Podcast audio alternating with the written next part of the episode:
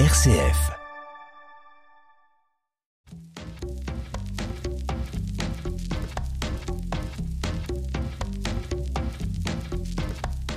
J'ai décidé d'aller où le vent me pousse. Ah, je sens que vous serez tout simplement génial. Amuse-toi bien. Ça me va. Eh bien bonjour à toutes et à tous, et même si les soldes ont démarré, pas question de vous mettre culture et détente au rabais. Alors en rayon aujourd'hui, pèlerins, ce ne sont pas que des pages d'actualité ou religieuses, c'est aussi le relais d'initiatives solidaires, un domaine sur lequel reviendra Sophie Laurent dans le cadre des 150 ans du magazine. Et puis c'est l'emblème sautillant de l'Australie, mais quels sont les secrets du kangourou? Eh bien Agathe Buteau nous emmènera sur ses traces dans le rendez-vous animalier du mercredi. Elle, ce n'est pas sur les traces d'un animal, mais bien sur celles d'un étrange faussaire qu'elle nous entraîne dans son dernier roman. Et vous pourriez bien vous y laisser prendre. Bonjour Marie-Laure de Gazotte. Bonjour Vincent Bellotti. Merci d'avoir répondu à notre invitation. Alors après un long et riche parcours dans le milieu de l'art ancien et contemporain, eh bien vous êtes tourné vers l'écriture. Cinq titres parus, dont le dernier, Le Gardien de l'inoubliable, publié chez Albin Michel, un roman qui nous embarque dans une enquête à rebondissement non dénué de poésie. On va le découvrir ensemble. Tout doux, le vrai du faux avec Marie-Laure de Cazotte. C'est parti. Tout doux avec Vincent Bellotti. Mon regard fut attiré par un galet d'une blancheur de brouillard gisant parmi un semi-d'œuf qui n'était pas de sa race. Il avait la longueur exacte de ma paume d'enfant et dans sa partie la plus mince était creusé un orifice duquel s'écoulait une veine grise comme une larme asséchée. Je le posais contre mes lèvres et je soufflais dans cet œil salé. Oh, la course de mon ami vers moi, il volait en battant les ailes de son kimono qui n'était plus vert et rouge, mais bleu. Ceci, esprit gardien de l'inoubliable, me dit-il d'un ton grave. Voilà, un, ga- un galet gardien de l'inoubliable, c'est ce que va découvrir sur une plage de Bretagne Tristan Karadec, un jeune garçon rêveur et incompris, une pièce très ancienne qui aurait le pouvoir de conserver des récits en mémoire. C'est vous qui avez inventé cette légende, euh, Marie-Laure? Totalement. C'est déjà faux, Je on est dans le faux. Totalement. Non, non, j'ai, le- je, je m'intéresse beaucoup à, à l'histoire des pierres et j'ai quand même fait pas mal de recherches pour voir si ce que j'avais inventé pouvait trouver un ancrage Mhm. euh, dans euh, l'archéologie, euh, etc., mais ou dans la mythologie. Mais je regrette de dire que ce n'est pas le cas. Et euh, donc c'est une invention totale, mais aussi quand même, enfin une invention. Un enfant, euh, nous, nous tous enfants, nous avons trouvé des objets auxquels nous avons accordé des pouvoirs considérables. Donc euh, c'était ça qui m'intéressait dans cette pierre nommée le gardien de l'inoubliable. Une pierre dont le jeune Karadec ne va pas se séparer. On va revenir sur ce roman qui navigue entre rêve et réalité, mais auparavant un petit retour sur votre propre histoire. Marie-Laure de Cazotte, vous êtes née à Boulogne-Billancourt avec un papa qui était chimiste, et puis en 82, bah, vous allez épouser Emmanuel de Cazotte, qui est issu d'une longue lignée de marchands, d'échevins et d'officiers judiciaires, mais aussi d'un écrivain du XVIIIe siècle, Jacques Cazotte, auteur du Diable amoureux, un roman original qui, dit-on, préfigure le genre fantastique. Vous confirmez? Oui, tout à fait. Euh, Jacques Cazotte, en fait, a eu, en écrivant le, le, le, le Diable amoureux, en mettant en place ces personnages d'Alvar, euh, tombé amoureux d'une Biondetta, euh, qui est en fait évidemment euh, l'avatar du, du diable, a vraiment mis en place, euh, je dirais, c'est vraiment le premier roman fantastique avec Potocki, qui euh, à l'époque avait aussi écrit, enfin quasiment dans le même temps, la, la Duchesse d'Avila. On est vraiment euh, déjà dans l'émergence du surréalisme, euh, d'une d'un imaginaire, euh, d'une fantasmagorie euh, tout à fait presque, enfin quasiment moderne, oui. Quasiment Tout à fait. moderne. Alors l'écriture, en ce qui vous concerne, ça sera pas pour tout de suite, parce qu'au départ, c'est vers l'histoire de l'art que vous allez vous orienter à Paris-Sorbonne. L'art et ses coulisses, un domaine que vous allez explorer, et vous allez y travailler à travers notamment une enseigne prestigieuse. 30 œuvres mises aux enchères cet après-midi, dont ce tableau de Pierre Soulages, une rareté, exposé pour la première fois. Christie's est une référence mondiale, un temple de l'art et de la maîtrise. C'est maintenant. Regardez mon marteau. Attention. Oui ou non Voilà, adjugé vendu à plus de 5 millions d'euros pour ce tableau de Soulage, extrait d'un reportage diffusé au journal télévisé de TF1 en novembre 2020. Christie's, l'un des temples de l'art et des mises aux enchères. Vous y avez travaillé, euh, Marie-Laure de Cazotte, mais pas comme commissaire-priseur. Non, il m'était arrivé de tenir le marteau, mais c'était par défaut parce que quelqu'un, j'étais le marteau par exemple à Monaco pour des, des ventes de voitures anciennes, mais franchement c'était par défaut parce que le commissaire priseur manquait à l'appel. Donc, mais bon, je, je, serais capable de le faire. J'ai été, euh, j'ai été mon à tout début de ma carrière, avant de rentrer chez Christie, j'ai été crieur à l'hôtel Drouot. Là aussi dans des conditions assez, assez, assez amusantes parce que la corporation des crieurs était une corporation euh, réservée aux hommes et le, la raison pour laquelle j'avais été euh, nommé crieur moi, c'est parce que le commissaire-priseur voulait payer moins cher la femme, la très jeune femme que j'étais. C'était pas par une extinction de voix, donc euh, c'était vraiment pour payer ce qui fait que j'ai provoqué une manifestation de la corporation des crieurs. Et après ça, bon, je suis rentrée chez Christie's effectivement à Londres. Euh, j'ai travaillé longtemps euh, dans dans ce dans cette grande maison de Saint James et j'ai vu vraiment j'ai vraiment euh, vu le marché international euh, se développer de façon tout à fait extraordinaire. vous avez même fondé l'Institut Christie's Education de Paris qui forme au, marché de l'art. En quoi ce domaine de l'art justement vous a passionné, euh, j'allais dire pratiquement tout de suite? En fait, je suis rentrée par par, fascination pour les mots qui étaient employés. Lorsque j'étais enfant, je me souviens, j'avais eu l'occasion de rencontrer l'expert de l'argilière. Et cet homme, euh, j'étais très jeune, je crois que je vais avoir 12 ans, j'ai entendu cet homme parler. Et tous les mots qu'il prononçait, beaucoup des mots qu'il prononçait, je les ignorais. Et c'est vraiment par ce biais, d'abord, que mon, mon, intérêt pour l'histoire de l'art est né, par le biais des mots. Mmh. Et ensuite, je me suis euh, graduellement, euh, vraiment graduellement passionné pour la matière même euh, de, de l'art. Et j'ai pour ça, j'ai eu beaucoup de chance d'avoir de, fait des études en Angleterre parce que les Anglais sont beaucoup moins intellectuels que les, que les Français. Les Anglais vous forcent euh, au regard. Les, à la Sorbonne, on, on, on étudiait Malraux avant de regarder des tableaux. Vous voyez, donc on nous on nous obligeait un petit peu à réfléchir à ce qu'on ne connaissait pas. donc, mais, et, les, Anglais sont beaucoup plus pragmatiques. Euh, pragmatiques. voilà. Alors vous parlez des mots et l'écriture dans tout ça. Alors certes, vous avez été journaliste chargé de rubriques sur l'art dans différentes publications, mais qu'est-ce qui vous a décidé euh, à vous tourner vers l'écriture de, de romans à partir de 2016 en fait, j'ai toujours écrit. Depuis que je suis enfant, j'écris. J'écrivais toujours de façon un peu névrotique, euh, derrière les portes de mes placards, euh, sur des petits sur des petits morceaux de papier. Euh, je ne gardais pas ce que j'écrivais. Puis plus tard, j'écrivais le soir. J'ai toujours écrit le soir avant de me coucher, une heure, deux heures comme ça. Et puis, tout simplement, un jour, j'ai une amie éditrice qui, par très proche de moi. On, on, parlait de ce que nous faisions nous les femmes le soir après euh, après que les enfants soient couchés. On ne voulait pas regarder la télévision. Elle me disait moi je regarde des images. Moi j'ai répondu mais moi j'écris. Elle a demandé à, voir ce que je faisais et puis euh, comme elle était très proche, j'ai accepté. Elle m'a euh, engagé très fermement à faire un projet. Donc c'est grâce à elle que vous avez débuté. Alors vous avez publié quatre romans, euh, euh, dont certains couronnés de prix, Un temps égaré, À l'ombre des vainqueurs, Mon nom est Autogrosse et Ceux du fleuve, des livres qui prennent euh, pour toile de fond pour certains des périodes historiques comme la Révolution française ou l'Alsace de 1940, avec des personnages qui sont un peu en, rébellion. Quels sont en fait les thèmes qui vous sont chers, qui vous inspirent, Marie-Laure de, de Cazotte? En fait, je, je, n'ai, je suis un, un type d'écrivain qui n'a, qui ne, je ne fais pas de plan avant avant d'écrire euh, mes livres. Je je suis un peu un, je, je, travaille un peu selon le mode du scarabée, euh, du scarabée qui pousse sa, boule devant lui et euh, ce qui tombe tombe, ce qui reste reste. Mmh.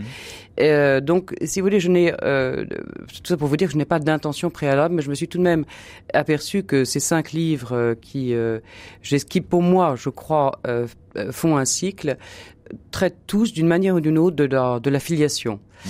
Euh, filiation père-fils, d'une façon ou d'une autre. Alors pourquoi, euh, pourquoi seulement des hommes? Mmh. Ça, c'est euh, la psychanalyse qui le dira. Mais en fait, c'est vrai que c'est mon thème central, la, la, filiation, ce que, ce que, ce qui passe. Qu'un père peut transmettre à son fils ou ne pas transmettre d'ailleurs.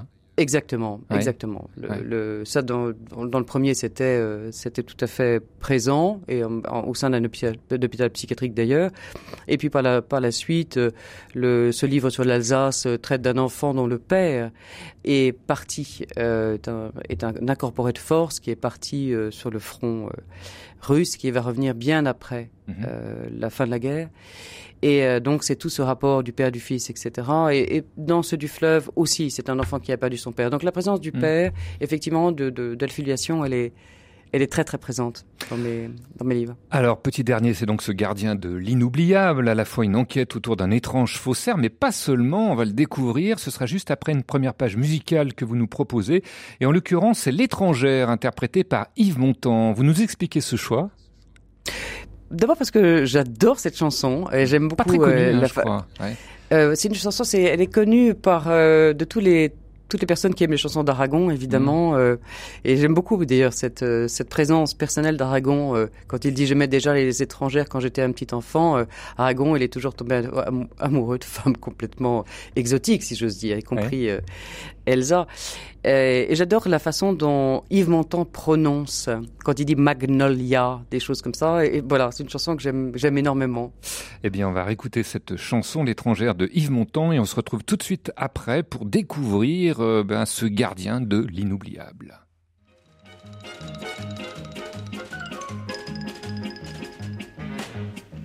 Il existe près des écluses un bas quartier de bohémiens dont la belle jeunesse s'use à démêler le tien du mien. En bande, on s'y monte en voiture, ordinairement au mois d'août. Ils disent la bonne aventure pour des piments et du vin doux. On passe la nuit claire à boire, on danse en frappant dans ses mains. On n'a pas le temps de le croire, il fait grand jour et c'est demain. On revient d'une seule traite, gai sans un sou vaguement gris. Avec des fleurs plein les charrettes, son destin dans la paume écrit. J'ai pris la main d'une éphémère qui me suivit dans la maison. Elle avait des yeux d'outre-mer, elle en montrait la déraison. Elle avait la marche légère et de longues jambes de franc. J'aimais déjà les étrangères quand j'étais un petit enfant. Celle-ci parle vite, vite de l'odeur des magnolias. Sa robe tomba tout de suite quand mate la délia. En ce temps-là, j'étais crédule. Un mot m'était promission. Et je prenais les campanules pour les fleurs de la passion. Quand c'est fini, tout recommence. Toute musique me séduit. Et la plus banale romance, mais l'éternelle poésie. Nous avions joué de notre âme un long jour, une courte nuit. Puis au matin, bonsoir madame, l'amour s'achève avec la pluie. Voilà, l'étrangère par Yves Montand, le choix de Marie-Laure de Cazotte, romancière qui a beaucoup exercé dans le milieu de l'art ancien ou contemporain et dont le dernier titre, Le gardien de l'inoubliable, est paru, est paru pardon, le 27 avril dernier chez Albin Michel. Alors l'histoire, eh bien c'est celle de Tristan Karadec. Il est né en Bretagne, vu le nom, hein, on peut pas faire plus breton. Un petit garçon dont l'enfance est quand même assez difficile. Dans quelle mesure, euh, Marie-Laure de Cazotte? Je dirais de Tristan que c'est un petit garçon qui n'est pas, il est donc le deuxième fils, euh, deuxième fils né 13 ans, 13 années après son, son frère. Euh, de lui, je dirais qu'il n'est pas tombé dans la bonne famille. Euh, comme ce livre est écrit au jeu et au passé, c'est un retour de mémoire. Il est écrit par la enfin, par, par Tristan Karadec lui-même. Euh, on voit que l'autre, que donc cet auteur n'a pas souhaité Ouais. expliquer exactement ou, ou n'a pas compris exactement ce qui s'était passé. Mais ce qui est clair, c'est qu'il est tombé dans une famille de gens qui se comportent de façon, euh, disons, violente à son égard et que Alors, sa on précise que réaction... la- le père est médecin, la mère est infirmière et le père ne, ne comprend pas ce, ce petit garçon qui est tout le temps en train de rêver, que ce soit à l'école ou, ou dans la vie euh, dans la vie courante. Oui, parce que le Pierre, lui, il dit euh, de son enfance que euh, il a su s'en sortir avec hardiesse et persévérance. Mhm. Et euh, voilà, il comprend pas en fait cet enfant qui est qui part dans l'imaginaire. Pour lui, l'imaginaire c'est quelque chose d'inutile. Et en fait, plus il l'agresse, plus plus cet enfant euh, s'enfonce dans Mhm. l'imaginaire. Mhm. C'est sa défense. Mhm. Mais ça, le père ne peut, pas le, ne peut pas le comprendre du tout. Alors Tristan, il va se lier d'amitié avec un jeune garçon japonais qui est arrivé dans la région, il s'appelle Marc Kurosawa, lui aussi rejeté par une mère qui est artiste. Et puis un beau jour, Marc va quitter la Bretagne du jour au lendemain, mais sa trace va rester grâce à un livre.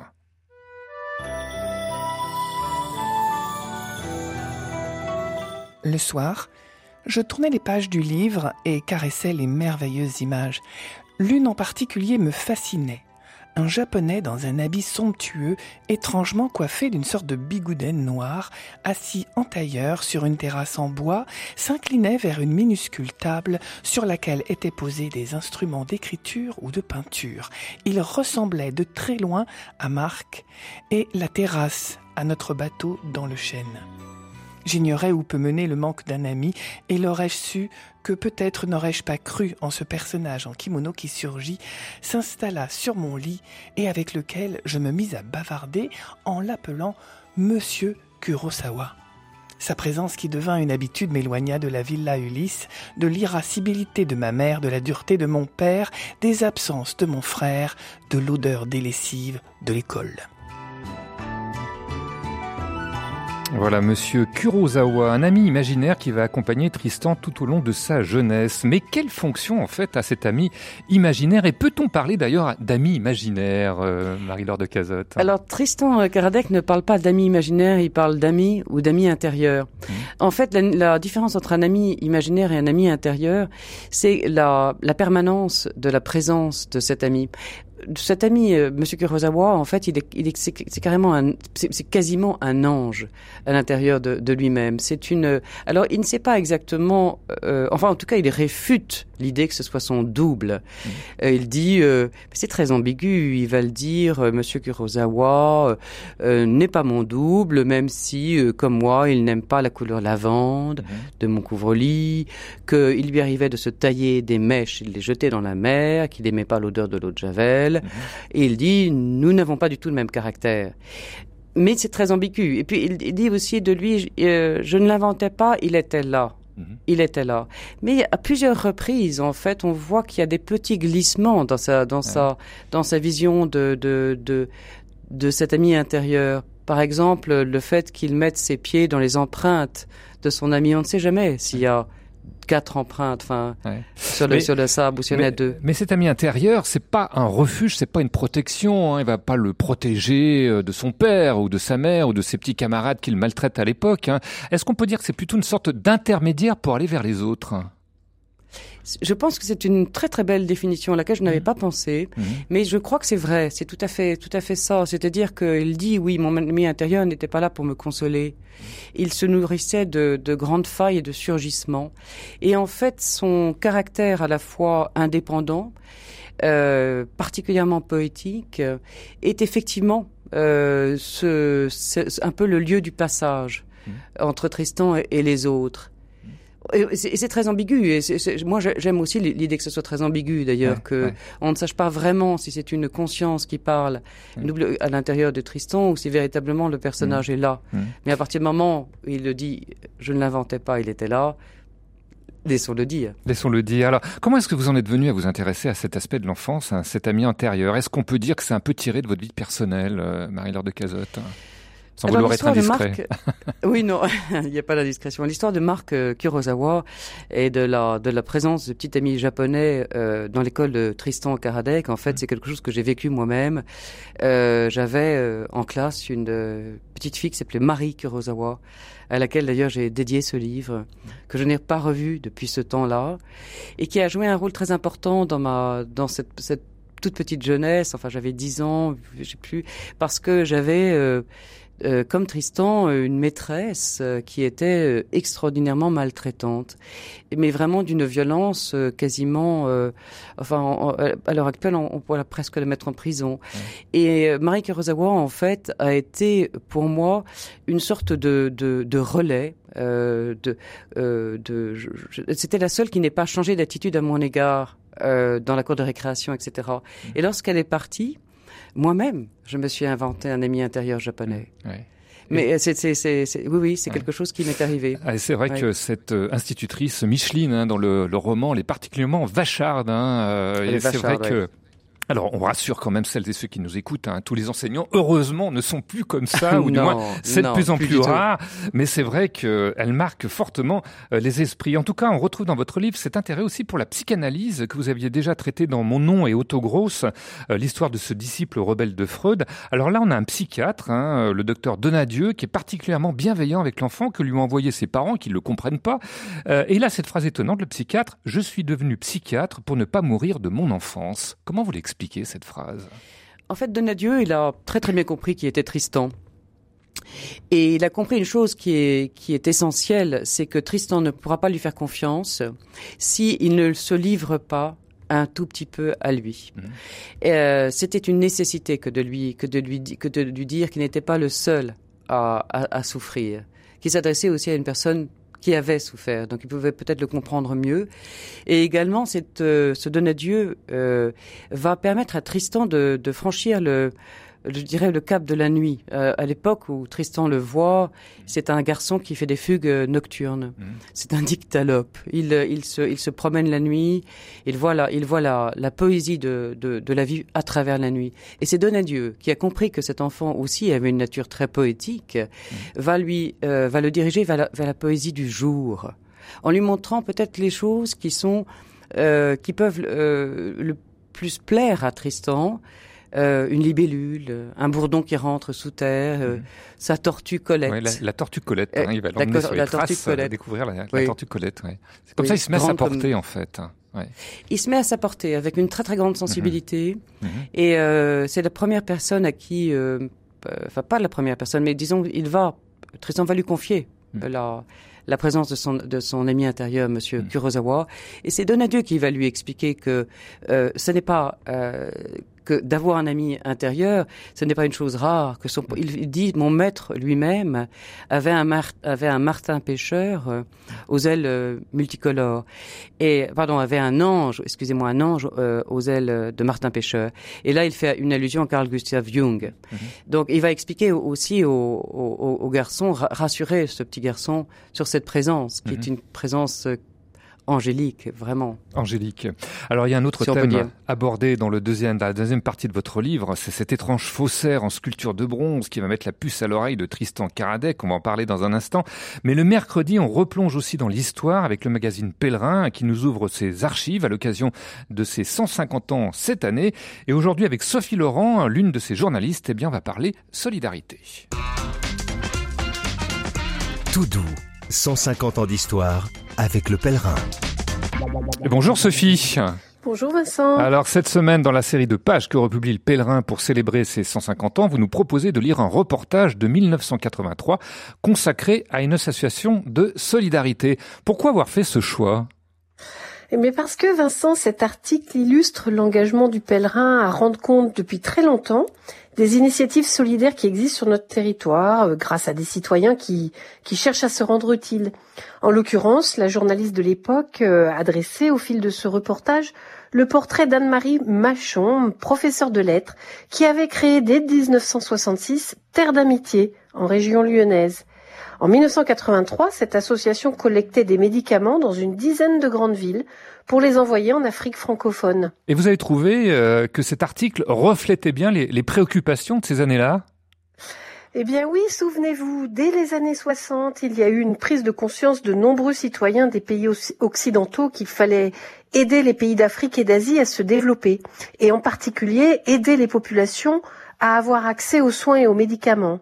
Dans ce contexte sont nées les grandes ONG comme le CCFD Terre Solidaire en 1961, Médecins sans frontières en 1971, puis Médecins du Monde en 1979. C'est aussi l'époque où apparaissent les grands programmes internationaux de développement.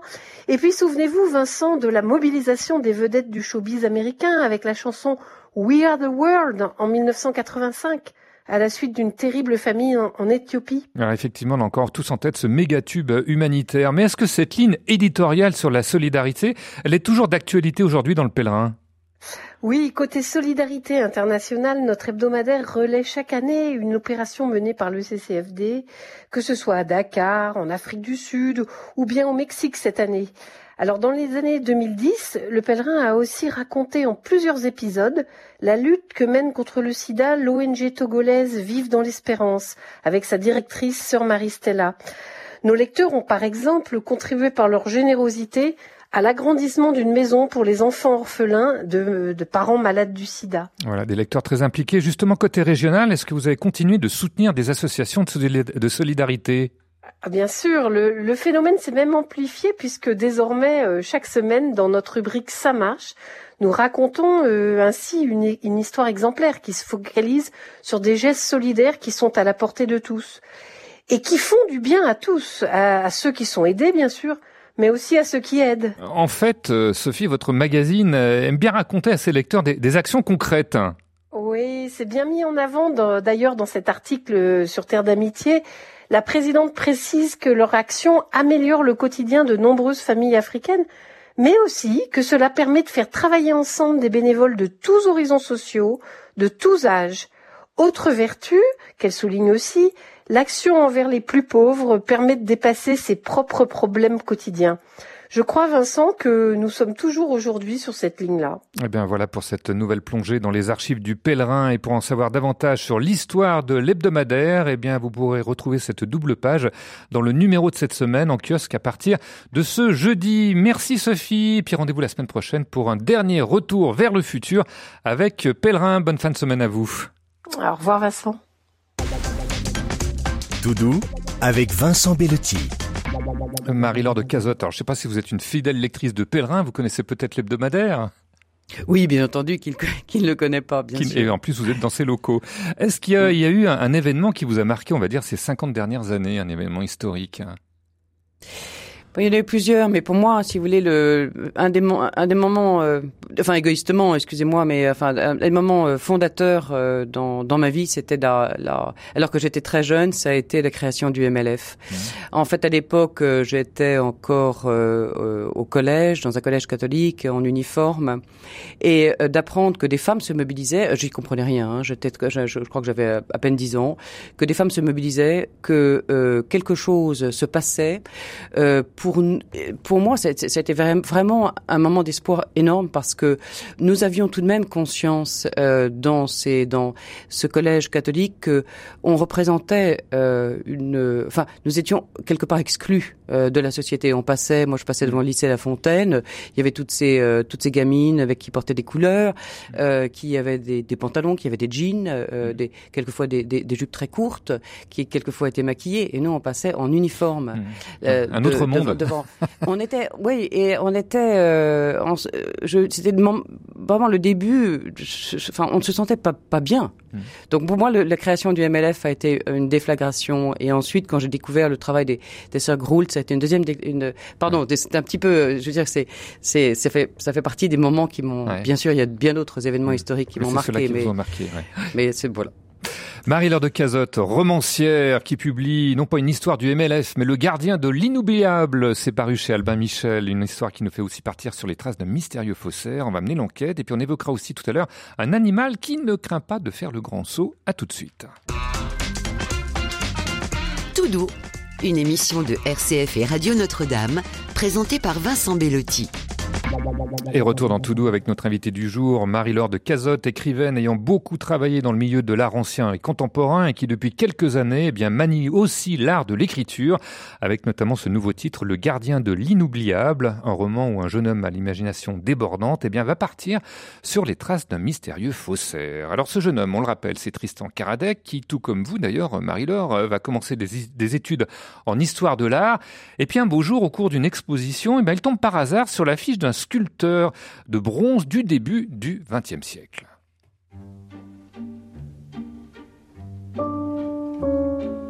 Charles Félix Lorme, né en 1880 à Roubaix, d'un père mineur de fond et d'une mère lavandière, est envoyé à 12 ans en apprentissage à la fonderie Curtivier. Il y réalise à 18 ans son premier Orphée. Cette même année, il fait la connaissance du riche mécène Hector Dupuis. Ce dernier l'expose à Paris. Scandale De qui se fiche-t-on s'insurge un critique? De l'art, ça, ce n'est que de la boue produite par un obscur au cerveau dérangé. Qu'on le retire des regards de nos filles et de nos femmes et qu'on l'enferme à Charenton. Charles Félix Lorme, qui va mystérieusement disparaître en 1911 après avoir détruit toutes les œuvres de son atelier au cours d'une crise. Pourquoi ce sculpteur fascine autant le jeune Karadec, Marie-Laure de Cazotte? Parce que Tristan, quand il était euh, euh, en classe et qu'il avait comme ami euh, Marc Kurosawa, en fait, il a, il, souvent il allait au manoir où vivaient les Kurosawa, et la mère de, de Marc était une céramiste, et il regardait ces, céramiques. La première chose qu'il voit ou remarque en, en découvrant les bronzes de Charles Félix Lorme, c'est la patine de ces bronzes qui, qui sont, qui, qui, sont particulièrement euh, chatoyantes, particulièrement euh, mystérieuses. C'est la première connexion. Euh, ce, ce, retour à, au travail de Madame Kurosawa et bien entendu le, le, le retour un peu de, de se souvenir de l'amitié avec Marc. Et la deuxième chose qui le fascine chez Lorme, c'est le fait que Lorme ne travaille pas, euh, travaille par fragments. Il ne, par exemple, son Orphée va être un, un, un, un peu un homme et aussi un peu une plante et aussi un peu un poisson. Le fait que tout ça soit mélangé est particulièrement imaginatif et en dehors du réel. Et il se dit en, voyant ça que euh, l'homme c'est un c'est un frère d'âme. Mhm. Euh, qu'ils qu'ils sont exactement de la même espèce tous les deux. Donc il va vraiment se prendre d'une d'une passion totale pour cet mhm. artiste. Alors Tristan, et aussi le... oui, je vous en prie. Pardon et aussi le fait que, que Charles Félix Lorme soit mort sans qu'on sache où et, et, comment, ça le fascine. Ouais, c'est un vrai mystère. Alors Tristan, il va se faire engager comme assistant dans une galerie d'art qui met justement en avant les œuvres de ce sculpteur. C'est l'occasion de faire connaissance de son directeur, François Courtin, euh, Courtin, qui est un homme rabelaisien un peu foutraque.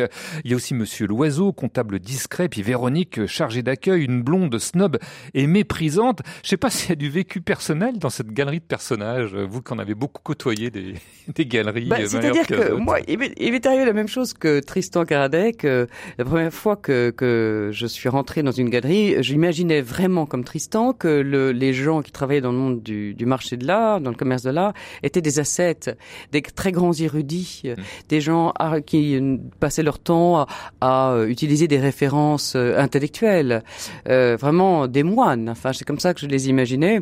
Donc, ça a été très très facile de, de décrire la stupéfaction de Tristan euh, qui arrive dans cette galerie. Euh, d'abord, un, il découvre qu'il y a plusieurs artistes dans cette galerie. Il pensait que ce lieu euh, était réservé à un seul dieu, le sien, Charles Félix Lorme. Et ensuite, le moine, à la place du moine qu'il avait imaginé, il découvre un galeriste rondouillet, pommadé. qui manie l'injure aussi assez souvent. Oh, d'une vulgarité noire, d'une vulgarité noire. Et en fait, bon, il a aussi, c'est aussi un homme extrêmement sympathique en réalité Courtin, mais c'est vrai qu'il n'est pas du tout euh, la personne euh, à, laquelle, on peut euh, Tristan s'attendait, non pas du tout. En tout cas, à travers des, archives, des lettres, des photos, deux bronzes du sculpteur vont être retrouvés, ce qui va assurer la notoriété du galeriste. Sauf que, sauf que, il y a quand même des faits troublants, des coïncidences un peu bizarres qui vont mettre la puce à l'oreille de Tristan, qui vont le faire douter de l'authenticité de ses œuvres et le lancer dans une enquête. Alors évidemment, on va pas dévoiler le résultat parce que c'est plein de rebondissements et c'est ça qui fait vraiment tout le sel de cette deuxième partie de votre roman. Mais là aussi, qu'est-ce qui vous a inspiré dans cette histoire de, de faussaire? D'abord, je me suis toujours, bah, tout pareil, c'est évident que lorsqu'on travaille dans le marché de l'art, on fait face à, aux, aux, faussaires de façon extrêmement, euh, je dirais, fréquente. Il y a les petits, des grands faussaires. Ce qui m'a toujours intéressé dans la euh, méthodologie des très grands faussaires, qui, euh, un grand faussaire ne fait pas seulement des œuvres parfaites, qui semblent en tout cas parfaites, mais également il travaille beaucoup sur la provenance, sur l'histoire de, de l'objet. Ils vont, ils vont infiltrer des archives, ils vont déposer des documents dans des endroits assez mystérieux. Et c'est ça qui m'intéresse dans cette euh, dans cette méthodologie euh, du, du faussaire. Bon, là en l'occurrence, on a on a on a une histoire qui est un petit peu décalée du faussaire classique, bah, bah, mais on ne va pas tout dire.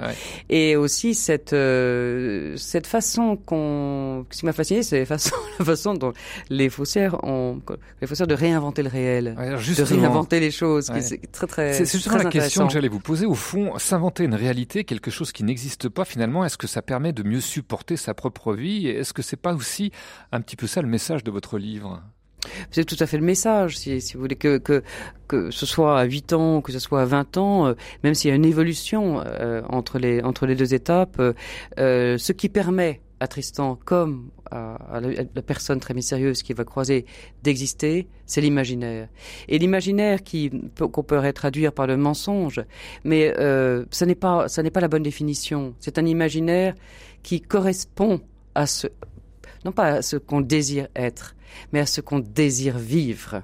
Mhm. et, ça, c'est extrêmement important parce que dans le cas de Tristan, euh, il le dit lui-même que si euh, que ses parents le trouvaient toqué, mais que s'il l'avait pas été, il serait devenu fou pour de vrai. Mhm. Et cet imaginaire est une protection aussi euh, contre la, le trauma. Mhm.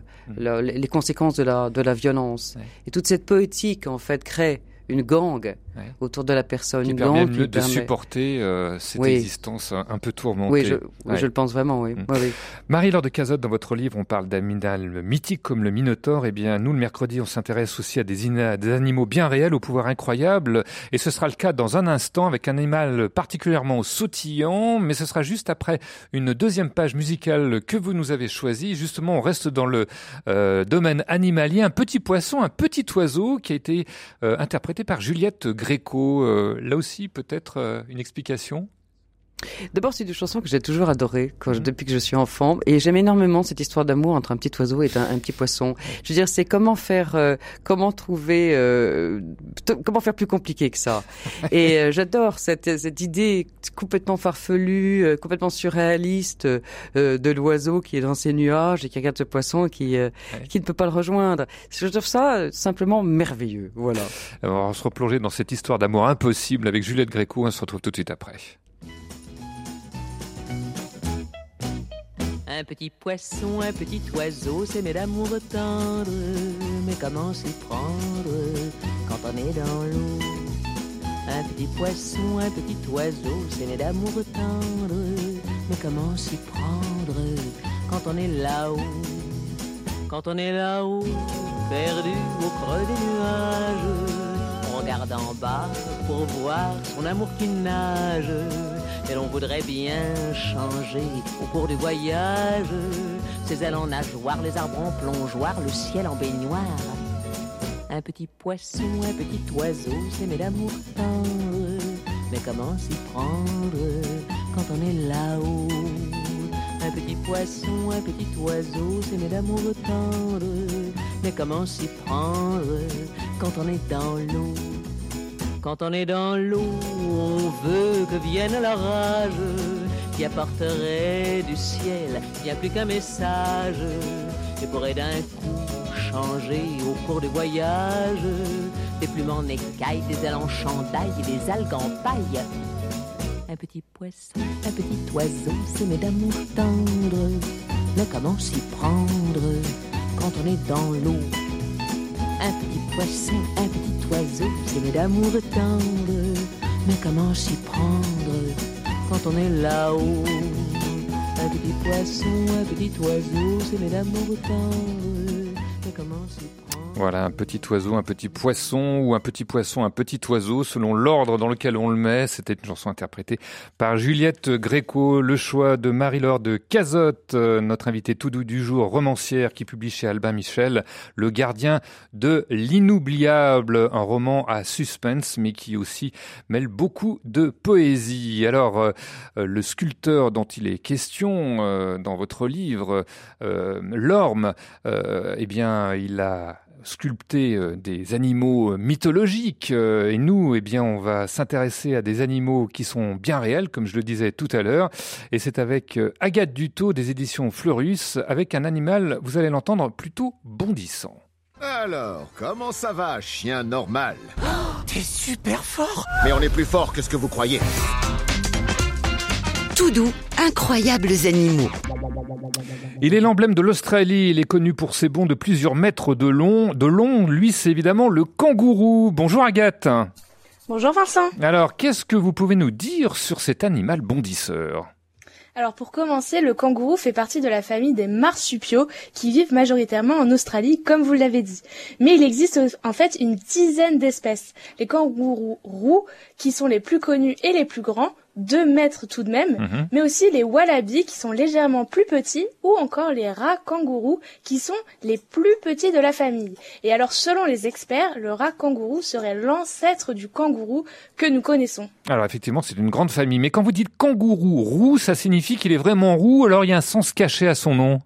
Non, pas du tout. Le kangourou roux a effectivement un pelage roux, d'où son nom, mais c'est, valable uniquement pour les mâles. Les femelles, elles, ont un pelage plutôt gris-bleu. Alors cela dit, hein, gris, bleu ou roux, venons-en quand même à ces fameux bons. euh, Agathe, jusqu'à quelle hauteur un kangourou peut-il sauter?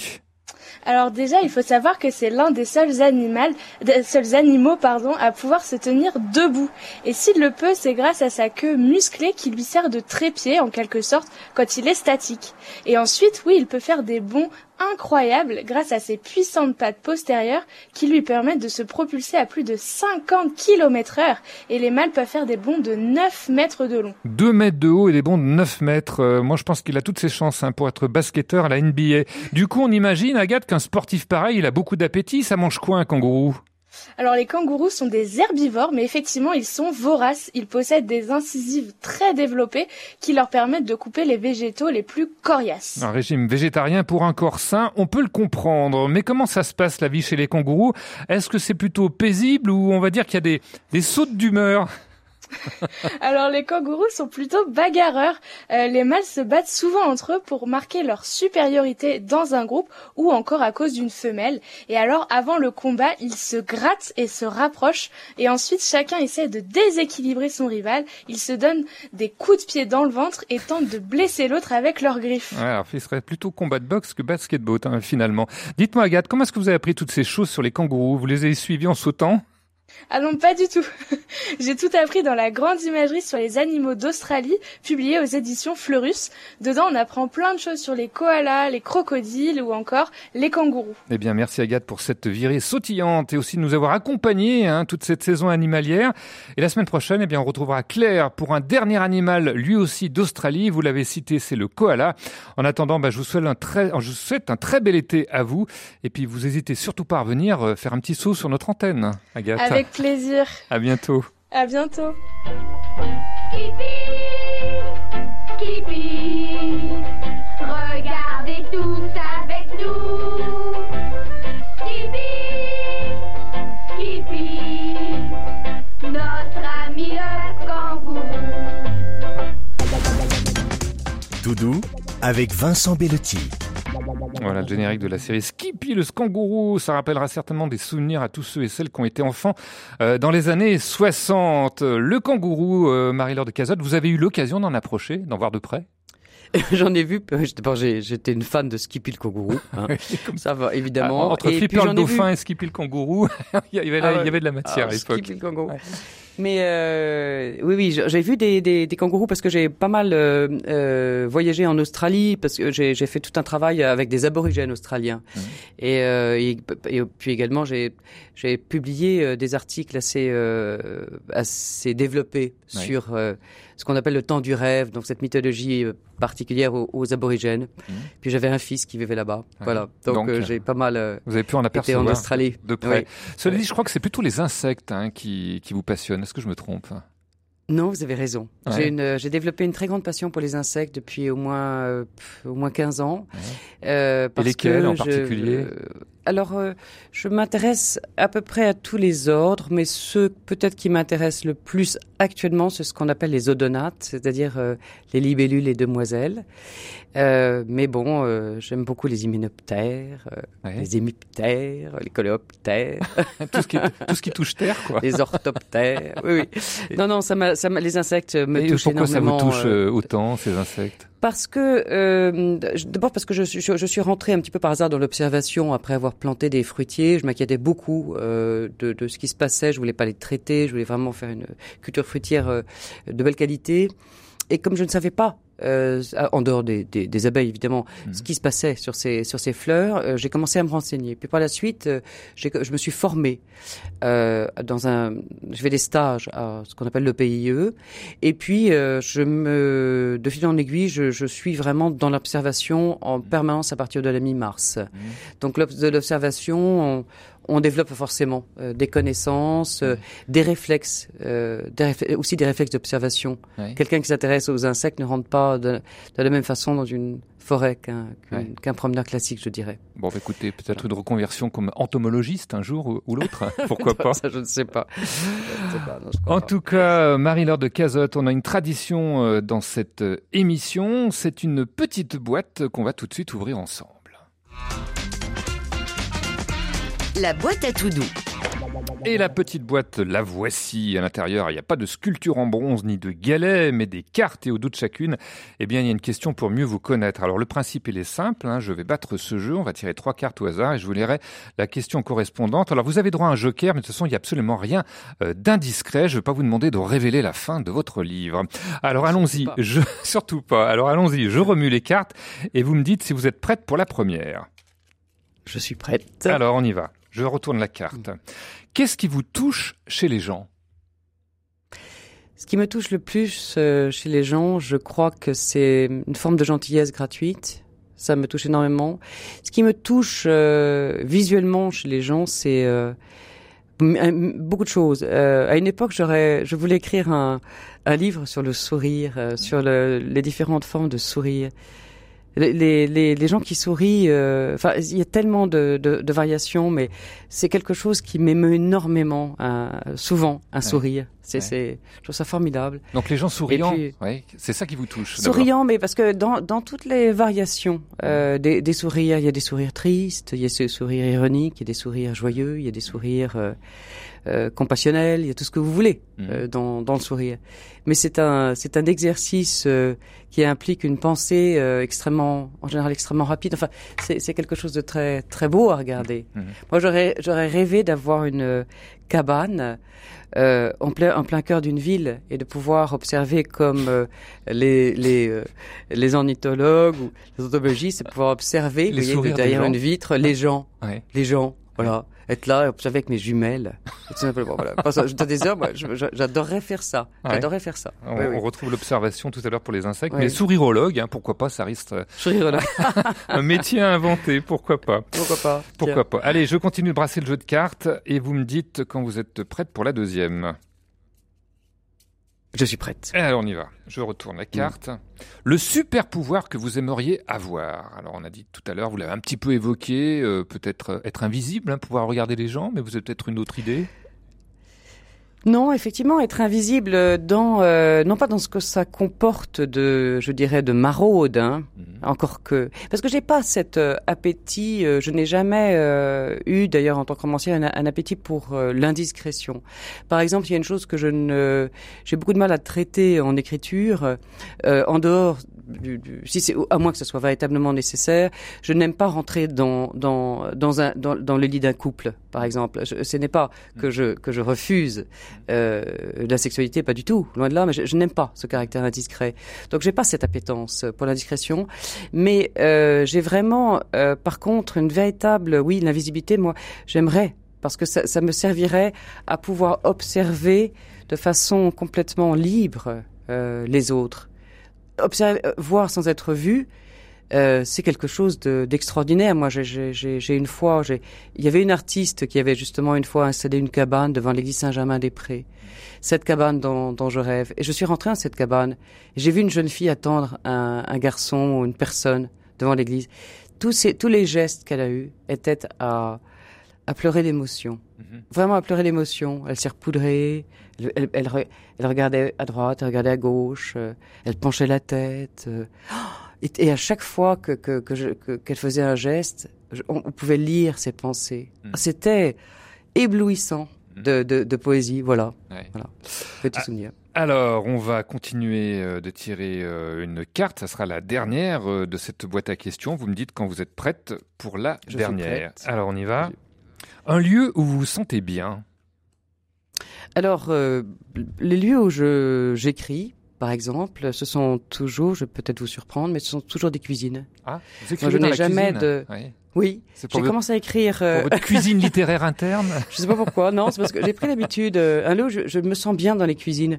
Euh, quand j'étais, euh, quand, quand les enfants étaient jeunes, euh, la cuisine était l'endroit le plus excentré de la, de la maison, donc je m'y installais le soir pour pour euh, pour écrire.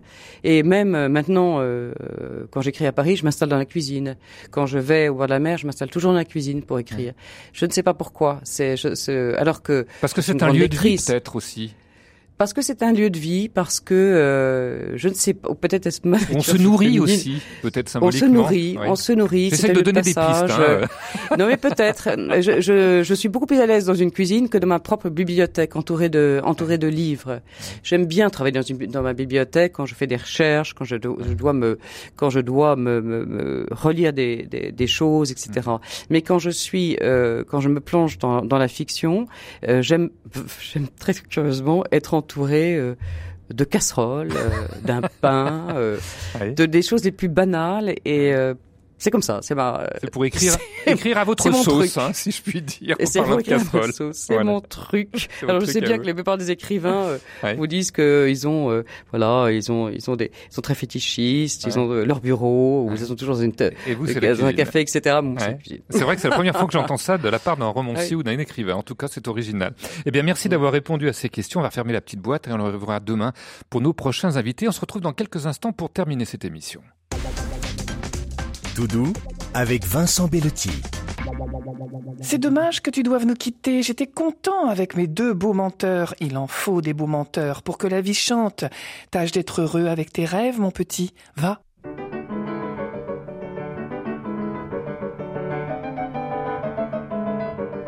Voilà, on a besoin de rêveurs. L'une des phrases qui résume bien votre roman, ce gardien de l'inoubliable qui est paru chez Albin Michel, un roman qui allie à la fois poésie imaginaire et suspense, un cocktail très réussi à savourer, pourquoi pas, sur les plages ou avant d'aller au musée. Est-ce que le prochain est déjà sur les rails, euh, Marie-Laure de Cazotte?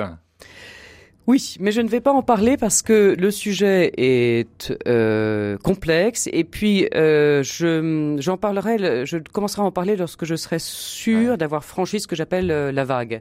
Euh, pour le moment, je me dirige vers cette, vous savez, cette grande vague de, de, de, de fond de baie. Euh, là, je suis dans cette dans la nage et je sais que tout peut tout peut se décrocher à tout moment. Donc euh, j'évite d'en parler parce que Eh ben, écoutez, me- on va garder le Voilà. suspense, hein, garder la tête garder hors de l'eau, oui. hein, Marie-Laure de Cazotte. En tout cas, un grand merci d'avoir participé à cette émission. Je remercie aussi euh, Pierre Samanos et Pascal Gauthier, nos deux vrais techniciens en régie. Et puis je remercie également Catherine Ségouffin pour la lecture des extraits. Demain, c'est un duo musical qu'on aura le plaisir de recevoir, à savoir Madame Monsieur. Ils s'étaient fait connaître en gagnant la 13e place à l'Eurovision en 2018 pour leur chanson humanitaire. Merci. Ils viennent de sortir leur troisième album, dont un titre avec les Frangines. Ça sera l'occasion de revenir sur leur parcours et leur inspiration. Nous, on va se quitter en musique avec l'un des rois des claquettes hollywoodiennes, Fred Astaire, pour ne pas le citer. Slap That Bass, c'est le titre que vous nous proposez. Une explication en quelques mots pendant que le disque tourne. Marie-Laure de Cazotte. Bah, Fred Astaire est un, pour, moi, est un des, grands génies euh, du XXe siècle. Et cette chanson Zoom qui a un rythme quand même particulièrement extraordinaire. Voilà. Oui, Et c'est pour ça que ça vous plaît. Eh bien, écoutez, Oui, oui, merci. moi, j'ai- oui. vous n'êtes pas la seule à aimer les claquettes et Hollywood et les comédies musicales. Merci encore une fois, Marie-Laure de Cazotte. On se quitte donc Merci avec euh, Fred vous. Astaire. Et puis, je vous souhaite un très bon début de soirée à tous et à toutes à l'écoute de RCF et de Radio Notre-Dame. Merci Vincent. Merci infiniment.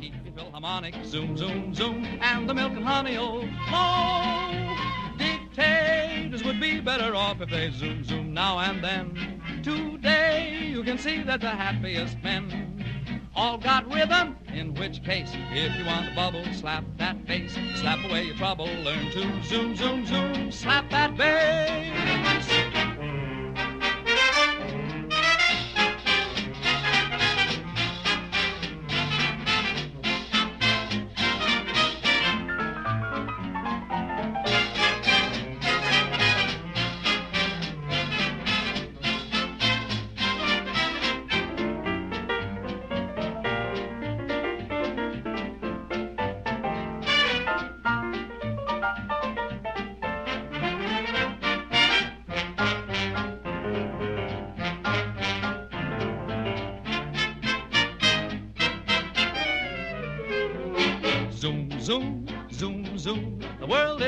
Mess.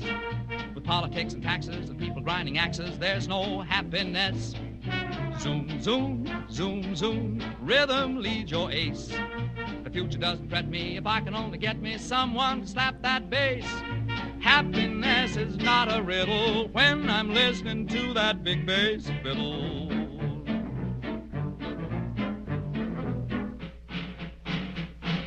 Slap that bass. Said slap that bass. Said slap those feet. All right, slap that bass and I'll slap these feet. Well, slap my face. Can he slap that?